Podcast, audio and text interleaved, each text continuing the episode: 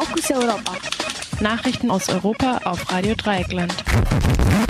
Die Fokus Europa Nachrichten vom 6. Mai 2016. Großer Streik beginnt in Griechenland. Ein großer Streik beginnt heute in Griechenland. Er richtet sich gegen ein neues hartes Sparprogramm. Mehrere Gewerkschaften protestieren und legen das Land für einige Tage lahm. Keine Fähren mehr, keine Züge, keine Müllabfuhr und ebenfalls keine Schule. Protestiert wird unter anderem gegen die geplanten Rentenkürzungen, die durch das Sparprogramm eintreten werden. Ab heute Morgen bis Dienstagmorgen werden in der Ägäis keine Fähren mehr zu sehen sein und auch die Eisenbahn will für drei Tage streiken. ADEY, die Staatsbedienstetengewerkschaft und der Gewerkschaftsdachverband des privaten Bereichs GSEE e, riefen einen Generalstreik für Freitag und Samstag aus. Dieser solle genau 48 Stunden dauern. Alle staatlichen Schulen sollen heute geschlossen bleiben und für die nächsten zwei Tage sind Demonstrationen in Athen und in anderen Städten des Landes geplant. Am Sonntagabend ist vom griechischen Parlament eine Steuererhöhung geplant in Höhe von 1,8 Milliarden Euro. Dies soll die Maßnahmen für weitere Kredite sein. EU zweifelt an fairen Wahlen in Mazedonien. Am 5. Juni stehen die Parlamentswahlen in Mazedonien an. Die EU sieht allerdings keine Voraussetzungen für freie und faire Wahlen. Medien in Skopje berichteten am Donnerstag, dass äh, dies der niederländische Außenminister Bert Könders in einem Brief verdeutlicht hat. Könders schrieb, die Medien müssten dem Einfluss der Regierung entzogen werden, das Wählerverzeichnis von Karteileichen gesäubert und aus Außerdem sollen die staatlichen Institutionen von der Regierungspartei unter Nikolai Groweski getrennt werden. Seit den Wahlen im April 2014 befindet sich Mazedonien schon in einer tiefen politischen Krise. Damals warfen die oppositionellen Sozialdemokraten der regierenden nationalkonservativen Partei Wahlfälschung vor. Seitdem boykottieren sie die Parlamentsarbeit. Die Neuwahlen am 5. Juni werden aufgrund von EU-Druck ausgeschrieben. Geplant ist jedoch von mehreren kleineren Oppositionsparteien, diese zu boykottieren und auch von den Sozialdemokraten. Die Wahlen, die ohne Oppositionsbeteiligung stattfinden sollen, wurden von Regierungspartner Krowewskis und der kleineren albanischen DUI als sinnlos bezeichnet.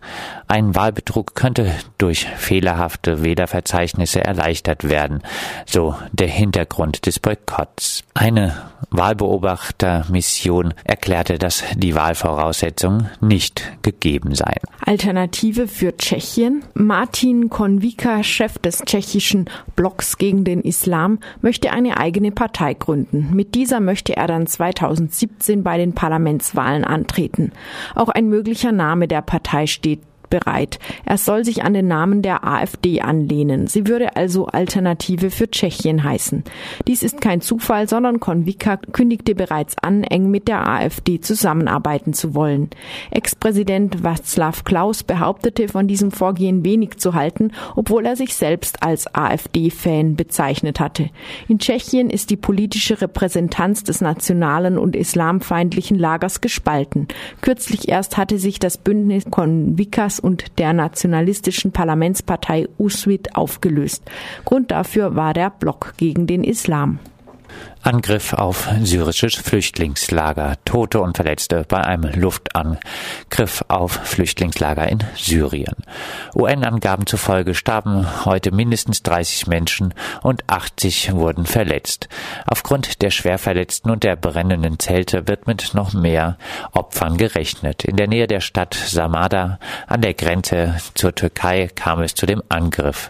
Bisher ist noch unklar, wer dafür verantwortlich ist. Ein Oppositionsaktivist berichtet, das Lager sei schon zweimal direkt getroffen worden. An diesen Ort hatten viele Familien Zuflucht gesucht und wurden jetzt Opfer des Angriffs.